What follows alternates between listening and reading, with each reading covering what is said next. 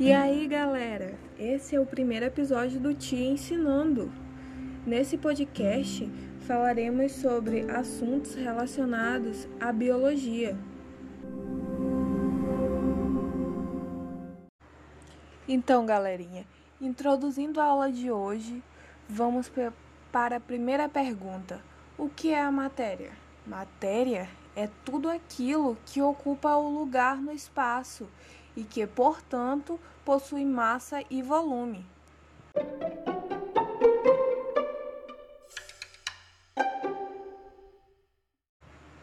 Vocês também devem estar se perguntando aí: o que é a mistura? Misturas são sistemas formados por duas ou mais substâncias, compostas ou simples, que sejam bem diferentes. Dessa forma, apresentam propriedades físicas não definidas e variáveis. Essas propriedades dependem da quantidade de cada substância na mistura e da natureza delas. Vocês sabiam que as misturas podem ser divididas em duas, ou seja, podem ser classificadas em homogêneas e heterogêneas? Mas agora vocês me perguntam: o que é uma mistura homogênea? Uma mistura homogênea é aquilo que não conseguimos ver na separação dos seus componentes. Toda sua extensão é uniforme e apresenta uma única fase. Misturas homogêneas também são chamadas de soluções. As misturas homogêneas podem se apresentar nos três estados físicos: o álcool hidratado é um exemplo de mistura líquida.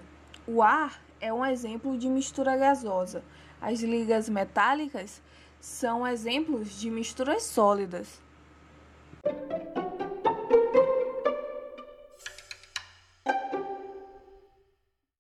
Agora vamos falar um pouquinho sobre as misturas heterogêneas.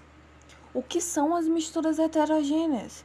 São aquelas que possuem mais de uma fase, como, como as misturas de água e óleo, areia e água, granito, são misturas heterogêneas.